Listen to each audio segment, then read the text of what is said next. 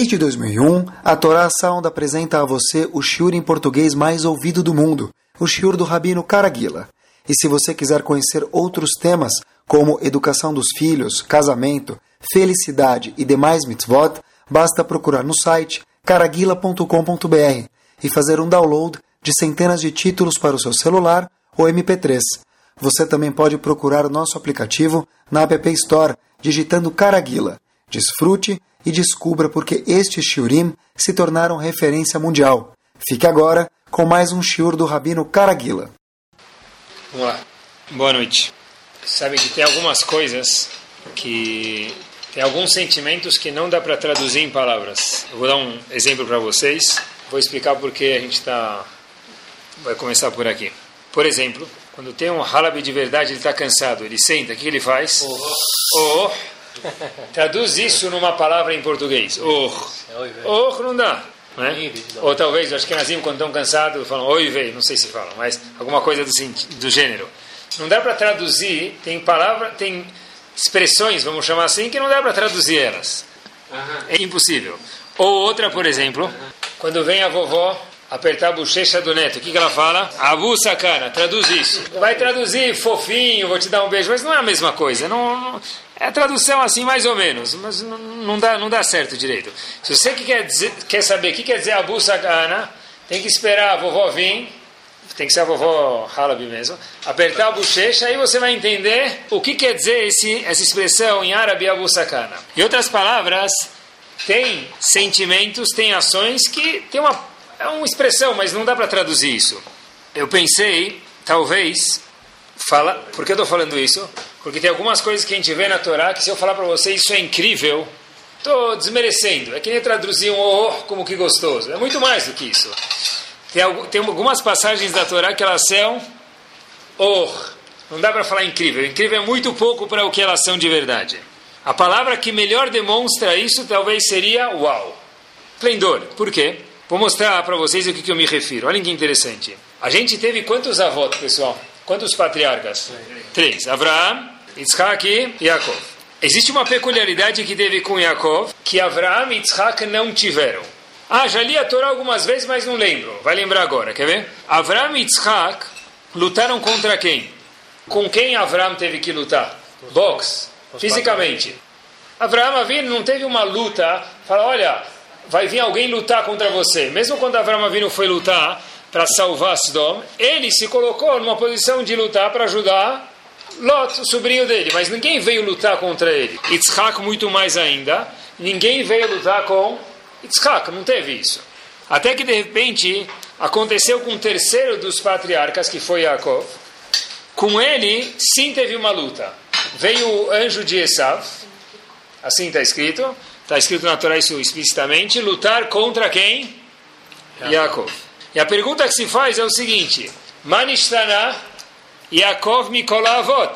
Porque Yaakov foi escolhido para receber uma visita de alguém, lutador de boxe contra ele, foi uma luta física mesmo. Está escrito na Torá que esse anjo de Esav lutou contra Yaakov e lutou contra ele ad alotashachar. A noite inteira ficou lutando. Ringue de boxe dura 10 minutos. 15, conta até 9, 10, knockout, acabou, faça suas apostas, quem ganhar, ganhou e quem perder, perdeu.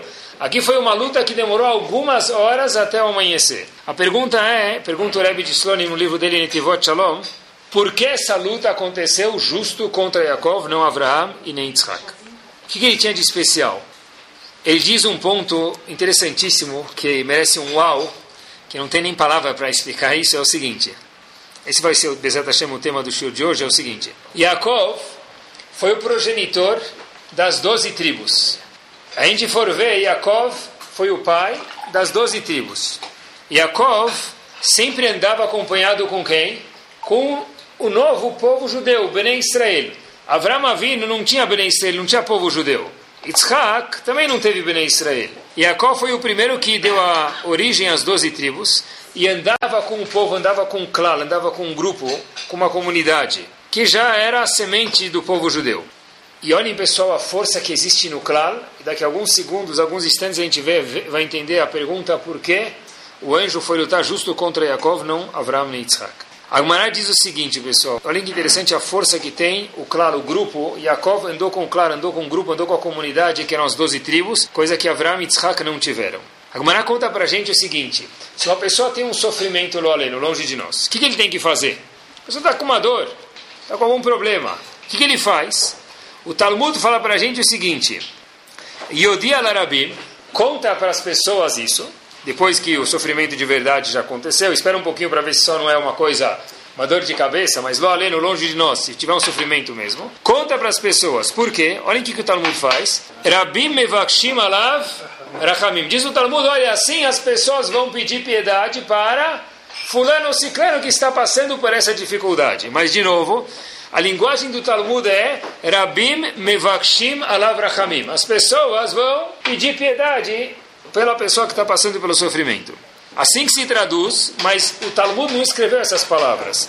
Por quê? Em hebraico, se eu quero falar que as pessoas vão pedir piedade por fulano, deveria estar escrito Rabim, muitos, as pessoas, Yevakshu alavrahamim, vão pedir para Hashem perdoar essa pessoa e tirar o sofrimento dele.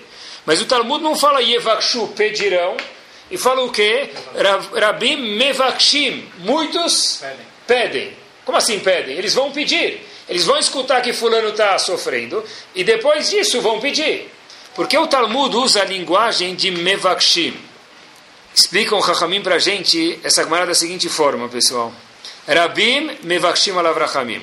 O fato que as pessoas sabem desse sofrimento automaticamente isso já, já gera em Akadosh Baruchu Rahamim piedade.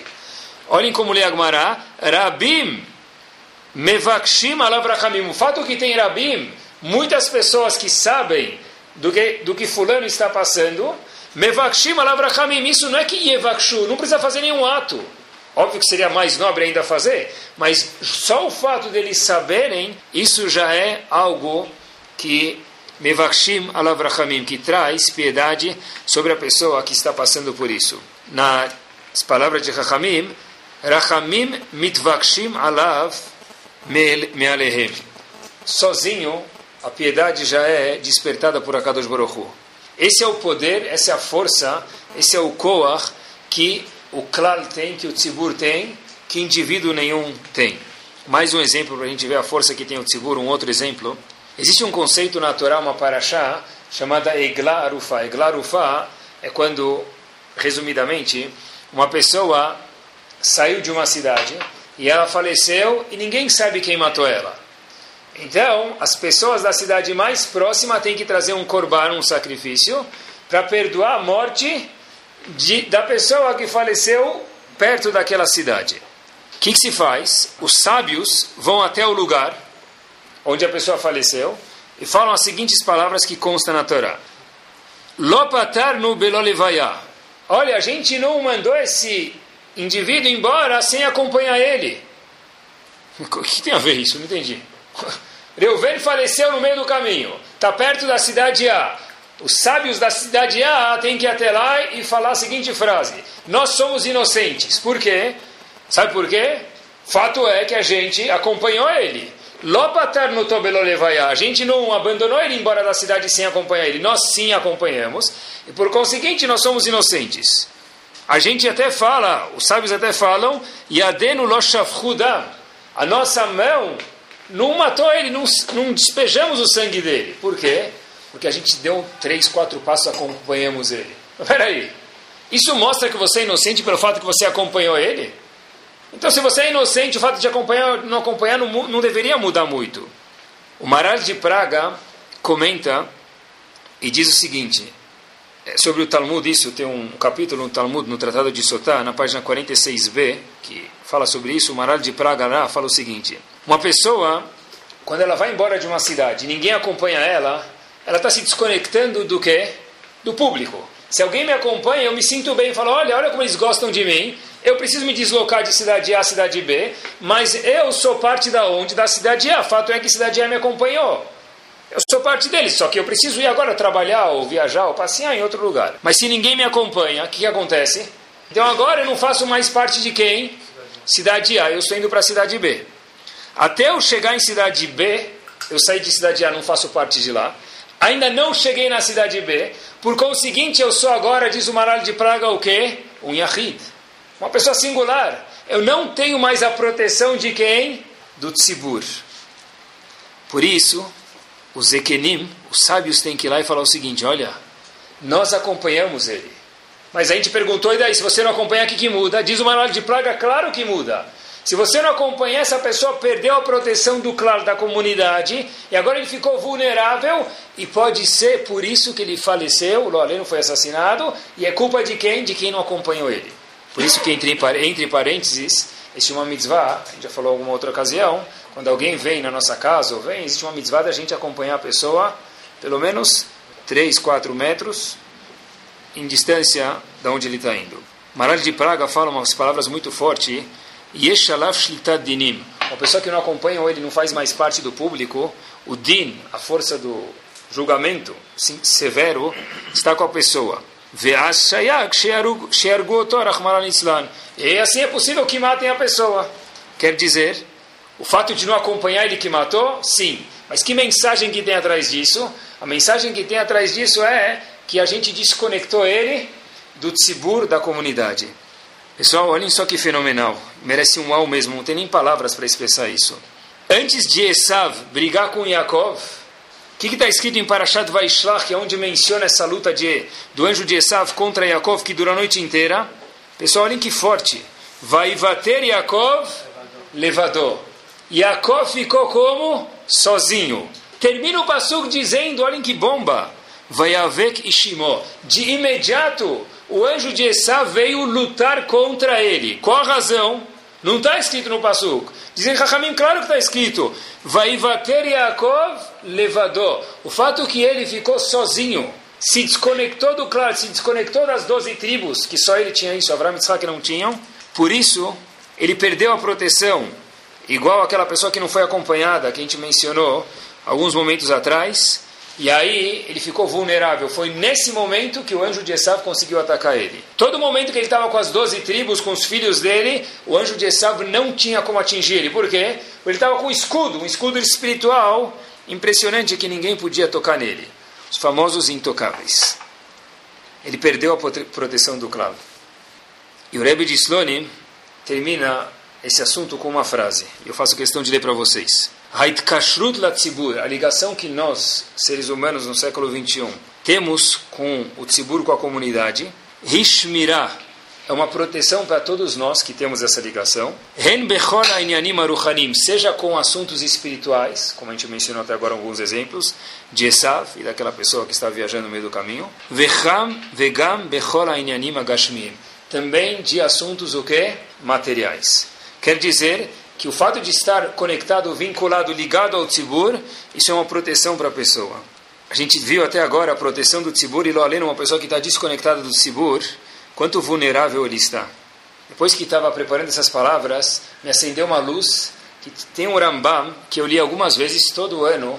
Antes de Chodesh Elul eu tento revisar um pouquinho o Rambam nas Alachot Tshuva. O Rambam tem algumas leis de Tshuva. E o Maimonides traz uma, uma lei que eu nunca consegui entender. Talvez hoje, juntos, no mérito do Shiur, a gente entenda. Diz o Rambam o seguinte: Aporesh midarki tzibur. Uma pessoa que se desliga do tzibur. O que, que ele fez? Ele já vai explicar. Shelo avar averot. Ele não fez nenhuma verá. Afar shelo avar averot, diz Rambam. Ele não fez nenhuma verá. Ela nivdal Meidat Israel. Ele se distanciou do público. Ele falou: Eu não, não tenho nada a ver com ninguém. Eu posso morar na minha. Eu vou morar lá no campo. Não quero ter nada a ver com ninguém. Velomit anebetanitan. Ele não jejua nos jejuns que as pessoas jejuam. Agora eu pergunto para vocês: jejum, por exemplo, o mesmo mais grave que tem fora Yom Kippur, que é Tisha B'Av, é um jejum de que categoria? De Rabanan. Chachamim impuseram isso. Estamos falando de uma pessoa que ele não faz averot, como disse Rambam, e o que, que ele faz? Ele não jejua no jejum. Quer dizer, o máximo que ele está fazendo é comendo num jejum, que é algo de Rabanan, rabínico. É grave, mas não é ainda uma proibição da Torá. Ele vai falar, olha, eu estou na minha, fazendo minhas mitzvot, fica de boa. Diz o Rambam, eu nunca entendi isso, e com isso ele termina, Ele não tem Olam Eu li esse Rambam todo ano, E Baruch Hashem eu consegui ler ele muito rápido com meus alunos para Bezrat Hashem ninguém me perguntar o que ele quer dizer, porque eu nunca entendi isso. A pessoa cumpriu de Rambam, afalpish avar averot, ele não transgrediu talvez nenhuma verá de Rambam. Tzadik, ele só não jejuou.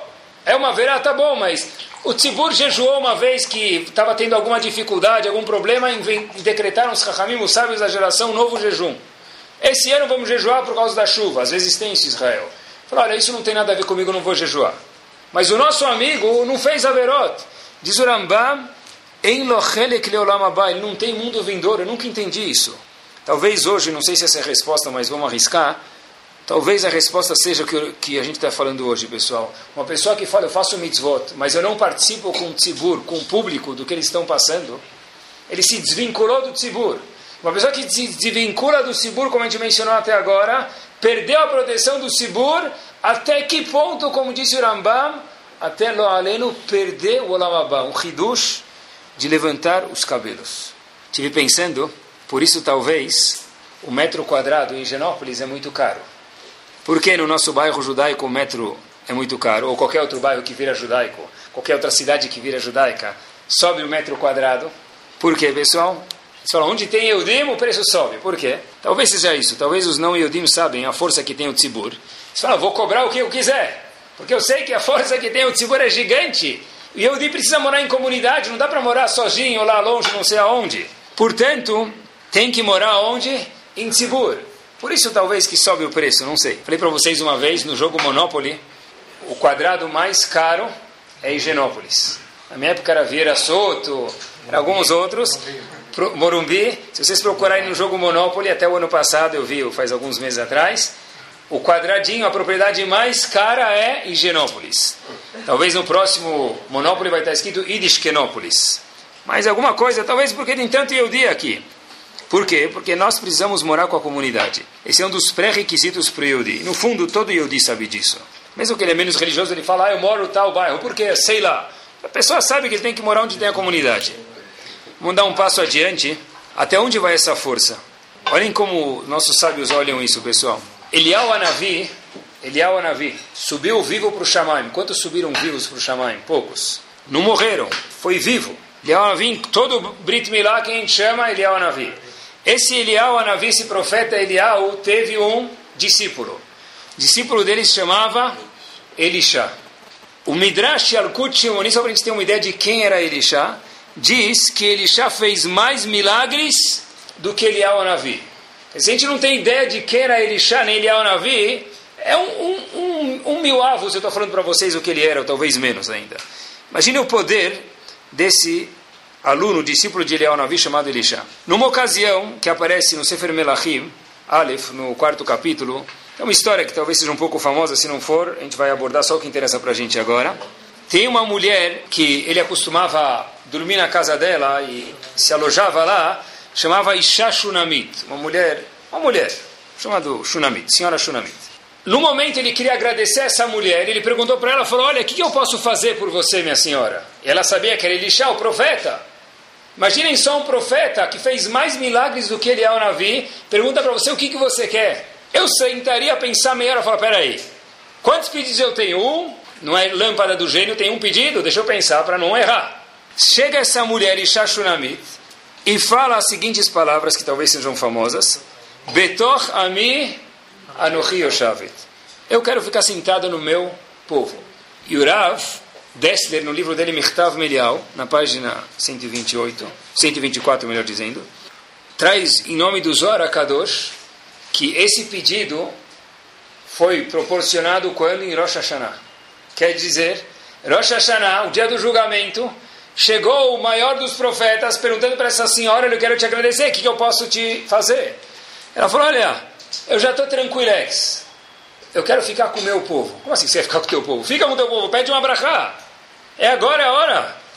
Daqui aprendem nossos sábios o seguinte: que é mais zehut, mais mérito, inclusive no dia de Rosh Hashanah, com certeza mais ainda nos outros dias, fazer parte do tzibur, do que ganhar a bênção de um navio e automaticamente ser levado num pedestal e se desconectar com o tzibur. Porque ela entendeu que se eu for pedir agora uma brachá, eu vou ganhar agora virar um anjo, ou virar um vice-anjo, eu vou me desconectar do tzibur, do público, da comunidade.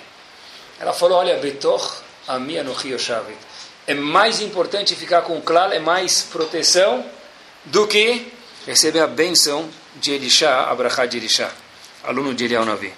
Quando eu vi isso, me chamou muito a atenção uma coisa que eu já escutei muitas vezes, é grave, pessoal, ainda mais que a gente está falando sobre isso, o seguinte.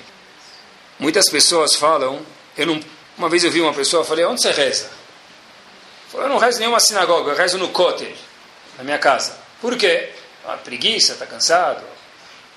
Eu não me encontro em nenhuma comunidade. Quer dizer, eu não faço parte de uma comunidade.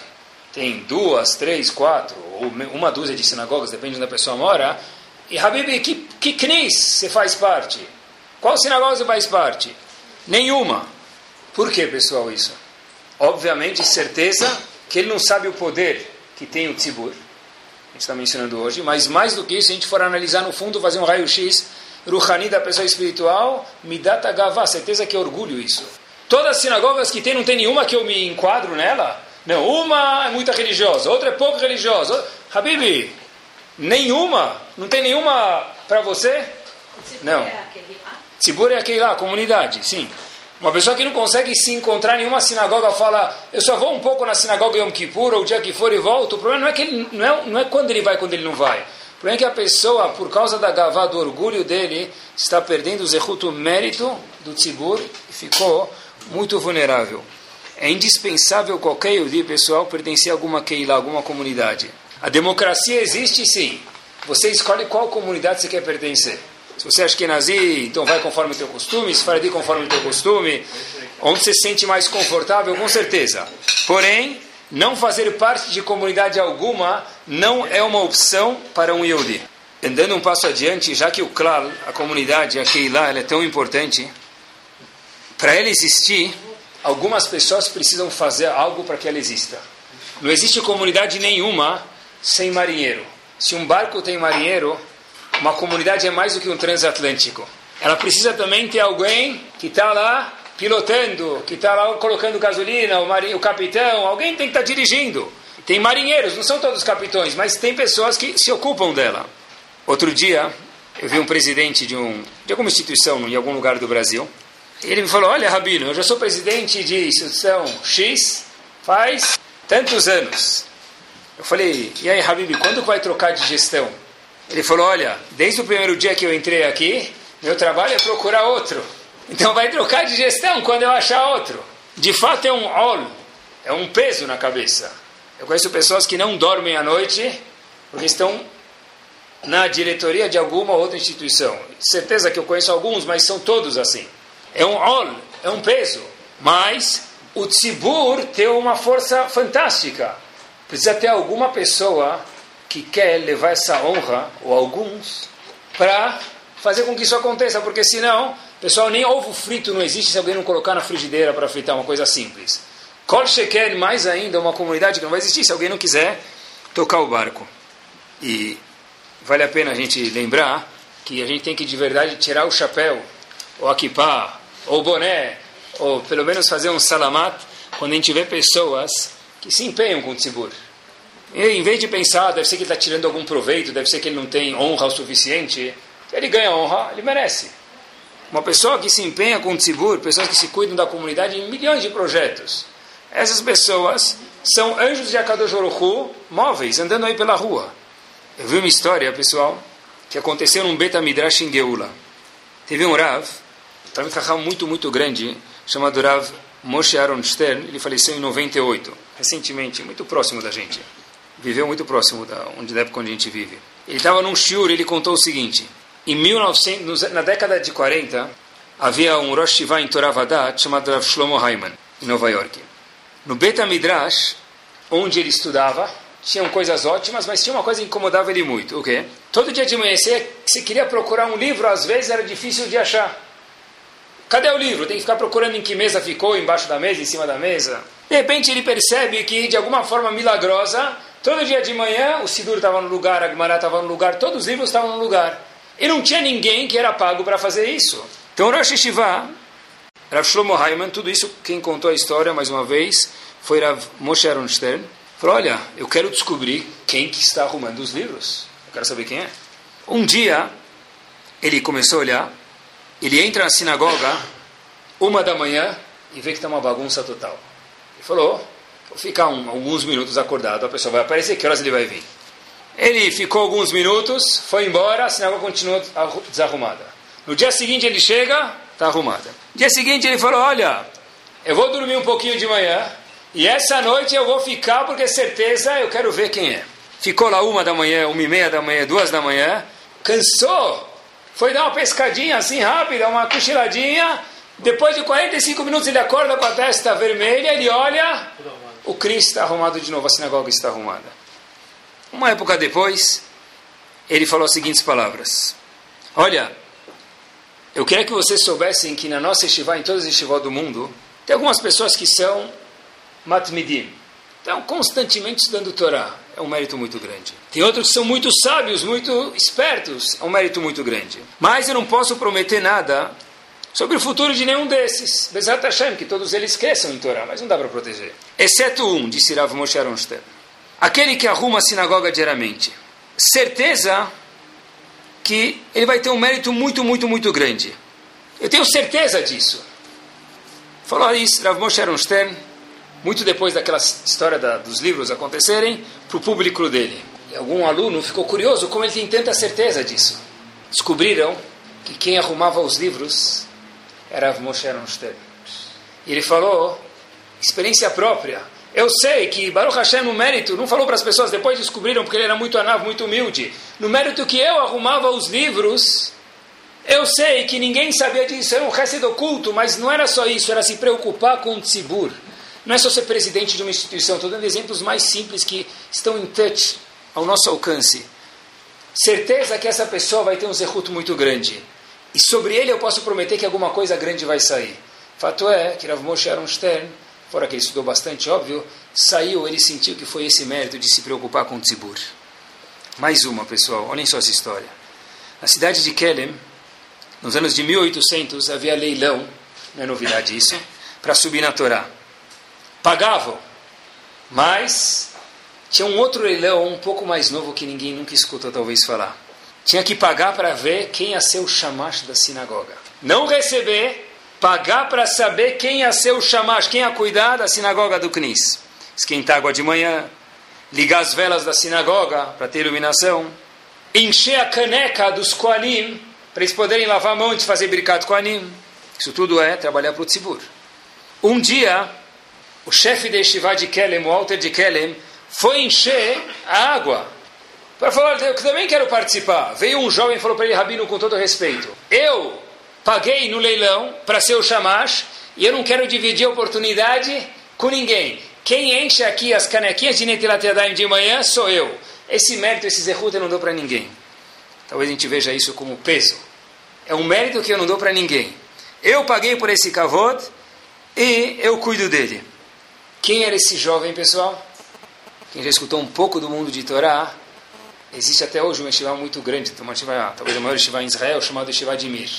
Mas guia famoso desse yeshiva anterior é chamado Rav Yerucham Mimir.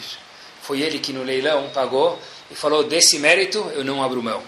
Encher a caneca para lavarem a mão, guardar os níveis no lugar, isso é trabalhar, se empenhar com o tzibur, coisas que estão ao alcance de todos. Com esse enfoque, dá para entender, tem um Midrash, Tanhuma, que fala para a gente o seguinte, o Midrash, na verdade, é uma parte oculta da Torá que o Midrash conta para gente.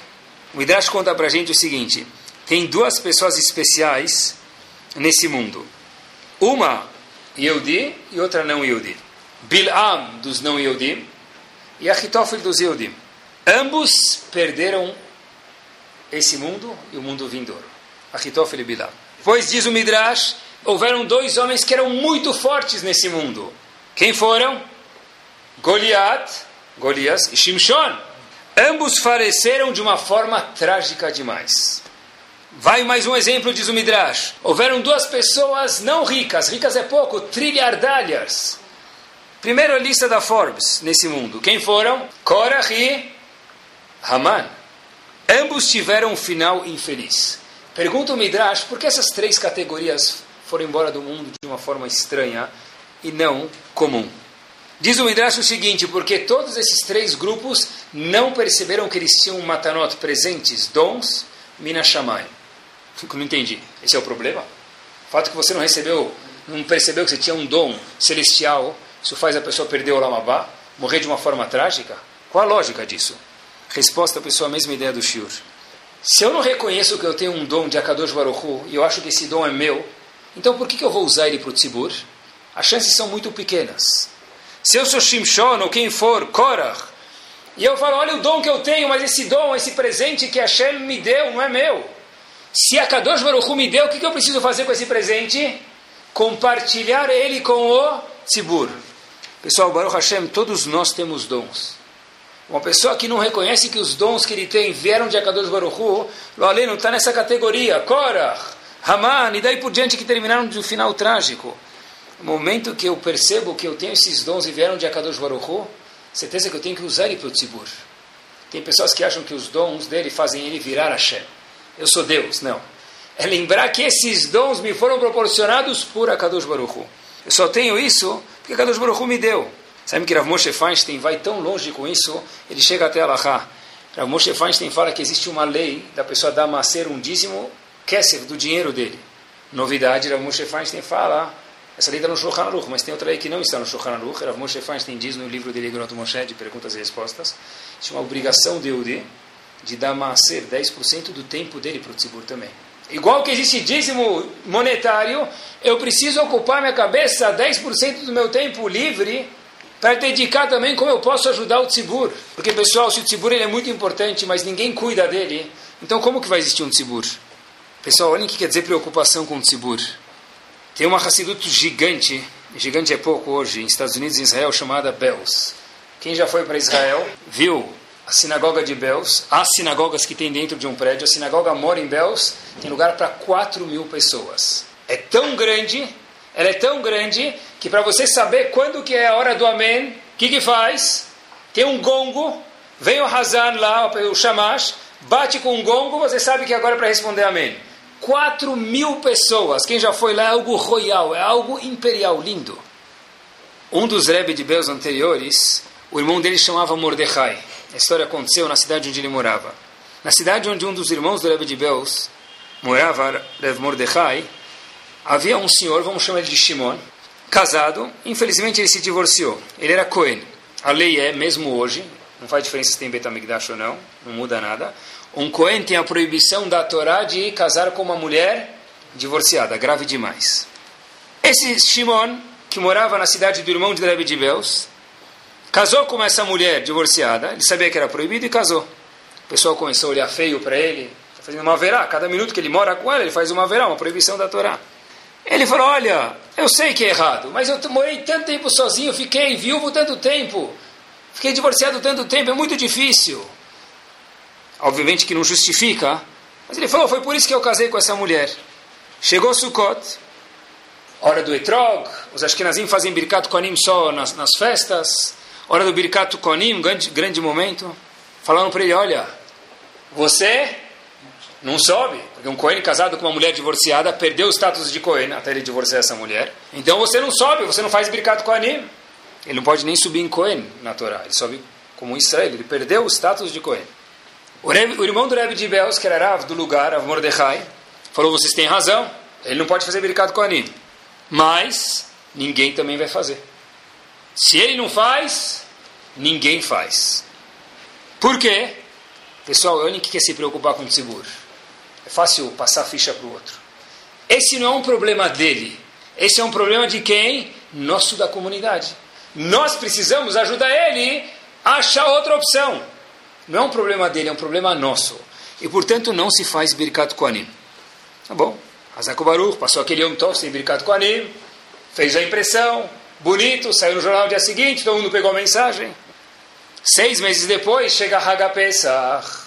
Todo mundo pronto para fazer Birkat Koanim. Rebbe disse, olha, eu não mudei de opinião. Enquanto o problema dele não for solucionado, ninguém faz Birkat Koanim. E pessoal, essa história se passou durante dois anos. Até que esse Shimon viu que a situação estava ficando cada vez mais difícil e quanto que era grave, ele sozinho foi para o Rav e falou, Rav, eu vi quanto que isso é grave, Portanto, eu queria que o senhor me ajudasse a me divorciar, me separar dessa senhora que eu casei Beisur com a Verá e cada minuto é uma proibição da Torá. Eu estou pronto a procurar outro caminho bom para mim e bom para ela. Chegou Yom Tov, próximo Yom Tov, agora Birkat Koanim, todo mundo lavou a mão tirou o sapato, pronto para fazer Birkat Koanim. Hoje, Baruch Hashem, depois de dois anos na cidade de Beus, a gente pode fazer o que agora? Birkat Koanim. E até hoje, por causa de você, Shimon, a gente não podia. Pelo menos agora, a gente vai fazer. Disse Mordecai, Rav Mordecai, o Rav da cidade, falou o seguinte: Hoje, quem vai fazer Birkat Koanim é só ele. Ninguém mais vai subir. Por quê? Se ele simples. A Gemara fala para a gente em Brachot que um Baal Tshuva, uma pessoa que muda as atitudes, ele foi um valente demais para tomar uma atitude valente dessa. Ele está mais alto do que uma pessoa que o quê? Que já desde o começo fazia as coisas certas. Certeza que nosso amigo aqui, Shimon, foi um Baal Tshuva par excellence. E certeza que o quê? Esse ano quem vai fazer Birkat com anime é só ele. Pessoal, o problema dos outros não é um problema dele. Eu aprendi dessa história que o problema dos outros é um problema nosso também. Baruch Hashem, a alegria dos outros é minha alegria. Eu vou comer doce na festa dele, eu vou dançar no bar mitzvah dele, eu vou ganhar brinde no bar mitzvah dele. Mas a dificuldade dos outros, esse é o shur de hoje do Kahal, do Tzibur, da comunidade que a gente precisa fazer parte, é um problema nosso. Pessoal, prestem atenção. Demorei muito para achar, mas a Kadosh Baruch Hu ajudou a gente. Difícil achar censos sobre isso, mas no Brasil se estimula que no ano passado tinha 95.300 judeus. É o censo mais é, correto que tem hoje em dia. Quando eu vi isso, eu fui procurar um pouquinho mais. Acompanhe comigo alguns números. Em 1922, haviam 14 milhões e 400 mil Yehudim no mundo.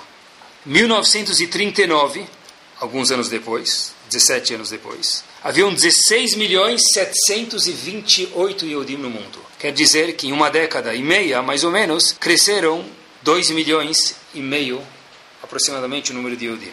Em 2012, que é o último censo que tem, de quantos Yehudim tem no mundo, o número baixou para 13 milhões 746 mil Yehudim. Ah, Rabino, você não sabe nada de história. Segunda Guerra Mundial. Tem razão. Hoje, no ano de 2012, a gente tem 13 milhões 700 mil arredondando Yehudim, menos do que em 1922, onde haviam 14 milhões e 400 mil Yehudim. Não foi somente, e o somente é bem, somente com aspas mesmo, e Marshemov Zichro, Adolf Hitler, que participou desse número que a gente tem hoje, pessoal. Porque em 1980 haviam 12 milhões 819 mil judeus no mundo. Em 1990, 10 anos depois, 12 milhões 868 mil judeus no mundo. Uma década depois, qual o número de Eudim que cresceu? 50 mil em uma década era aquele número que vinha crescendo 2 milhões por ano no mundo. 2 milhões. A cada década, em uma década cresceu 40 mil.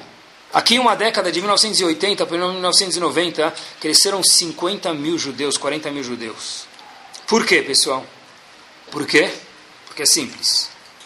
58% dos judeus, infelizmente hoje, casam com pessoas que não são judeus do ano de 1969 ao ano de 1980, se perderam mais Yehudim do que na Segunda Guerra Mundial.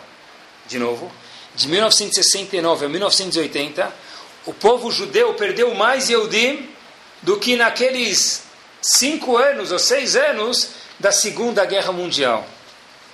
Esse research apareceu na revista Times, um aluno me mandou o artigo. 32% dos Eudim, eles trazem fonte lá, isso é um research, research matemático, dizem que eles não têm religião. Se 32% de, de Eudim, quer dizer, de cada 100, 32 não tem religião, o que, que vai ser do filho deles, pessoal? Como eles vão ser educados? Não é espantoso, o dia 25 de dezembro, em jornais americanos, você vê uma casa com uma Hanukkah e uma, e uma árvore de Natal. Esse ano talvez seja um pouco diferente, porque infelizmente caiu antes de 25 de dezembro, não sei como vão fazer. Mas não é muito estranho isso. Anualmente se vê isso nos jornais americanos. Pessoal, olhem quanto que a gente perde. Fiz as contas. Se você pega um pai de três filhos, tá bom? Três filhos. E cada filho tem três filhos, não mais. Em dez gerações, o número é 59.049 pessoas. Três filhos. Cada três filhos tem três filhos em dez gerações. Não é muito. São 59.049 pessoas. Quer dizer, quando a gente fala que o número não cresceu, é que ele decresceu. Porque se cada pessoa tem três filhos em dez gerações, são 60 mil pessoas quase. Contam até que uma vez um rabino teve problema com os pombos na sinagoga. Tinha muitos pombos na sinagoga, muitos. E colocou um pesticida e tirou, fez tudo que podia, não conseguia mais resolver. Até que de repente um dia passou um tempo, voltam para o Knis, para a sinagoga, não tinha mais nenhum pombo. Então as pessoas do lado da comunidade, outros rabinos que tinham pombos, falaram: Me conta o que você fez. A gente quer fazer igual para não ter esses bichos aí sujos perto da gente. Ele falou: Foi muito simples, disse esse rabino. Eu comemorei o bar mitzvah dos pombos. Eles nunca mais voltaram para a sinagoga. Em outras palavras, parece que é uma piada, mas é verdade. Quantos Eudim que tem que colocam um tefilim duas vezes na vida, pessoal? Uma no bar mitzvah e a outra no armário. Quantos Eudim tem? Quantos Eudim tem? Se o, se o número está decrescendo e deveria crescer, pior que a Segunda Guerra Mundial. E o que, que isso tem a ver com a gente? Aprendi hoje que sim tem a ver com a gente. Porque nós todos, o fato que a gente está escutando o Shur, nós somos Admor, Ruv, Rebbe. Pra, tem milhares de pessoas que têm menos conhecimento que a gente, que nós somos Rabanim para eles. O que, que eu posso fazer? Tem alguém que não pode dar um livro de Torá para alguém? Fala, dá uma lida, dê umas páginas, tem uma pergunta interessante aí. Baruch Hashem, a gente fez um propaganda, um aplicativo novo para o Apple, procurem, escrevam um Caraguila no App Store, vocês vão achar. E fala para alguém, tem um shiur. Eu conheço gente que falou, olha, Rabino, fiquei viciado. falei, por quê? Falou, tem uma pessoa que me referiu, nem lembro quem era. Eu falei para ele, certeza que você não lembra. Mas a Kadosh Baruch cada minuto que você escuta de Torá, quem está sendo creditado? Aquela pessoa que foi o vendedor da mitzvah, ele ganha comissão, não é 5%, não é 4%, ele ganha 100% da mitzvah. Leva alguém na sinagoga, pessoal. Fala, vem uma vez Shabbat na minha casa. Quantas pessoas não sabem o que quer dizer Shabbat? Ele sabe Shabbat Shalom e lembra da cenoura do Gefilte Fish. Não sabe que é Shabbat, nunca escutou um Kiddush. Milhares. Se cada Yehudi, pessoal, tivesse um Yehudi que ele adotava, cuidar de um Yehudi, poxa, eu fico pensando comigo mesmo quanto que o mundo ia mudar. Se a gente mudou com alguma coisa que a gente escutou na vida, com uma coisa que alguém fez para a gente, certeza que a gente tem que passar isso para frente. O Tzibur tem uma proteção bomba, mas a gente precisa participar para que ele também ande, pessoal. E dei exemplos que não são só ó, que Kolcheken, pessoas que cuidam muito do seguro são presidentes, nem se fala daquele que cuida do ar-condicionado, né? Porque esse aqui, o mérito dele é maior, porque ele nunca vai satisfazer ninguém. Ou vai estar muito frio, ou vai estar muito calor, e vai levar bronca de todo mundo. Mas dê exemplos que a gente, estou falando comigo mesmo, que a gente pode participar do seguro, exemplos que são relativamente simples. Que isso também a gente precisa participar do seguro. Aquela mulher falou para Elisha, olha, eu prefiro ficar com o seguro do que ganhar uma brachá do discípulo de Eliyahu Anavi. E termino, pessoal, com um passuque em Daniel, para dar força para a gente fazer alguma coisa pelo tzibur. Rav Salant traz esse passo e fala o seguinte: Ve'amaskilim yazhiru kezor araki. As pessoas espertas vão brilhar como o esplendor do céu. O matzdikei arabim e pessoas que cuidam do kahal da comunidade que kochevei que kochavim leolam vaed como estrelas para sempre. Diz Rav Israel Salant o seguinte: aquelas pessoas que ensinam o caminho certo para o Kahal, vão brilhar com as estrelas para sempre. O que quer dizer isso? O, Rav, o aluno do Rav Israel explica da seguinte forma. Rav Yitzhak Blaser fala o seguinte. Todas as mitzvot são eternas. Se ele sim. Mas ninguém sabe se quando ele chegar lá as mitzvot vão estar lá ainda. Por quê? Porque tem averot que fazem a pessoa além não fazer o quê? Perder esse mérito.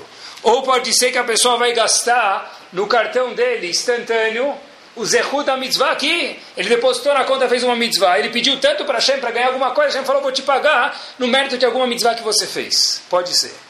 Porém, diz o aluno Ravisram Salam Travitzak Blaser, no livro dele, Korveor, existe uma mitzvah que Hashem falou para a gente, essa você nunca vai poder descontar ela no Lamazé, e certeza vai ficar guardada para o mundo vindouro, uma única.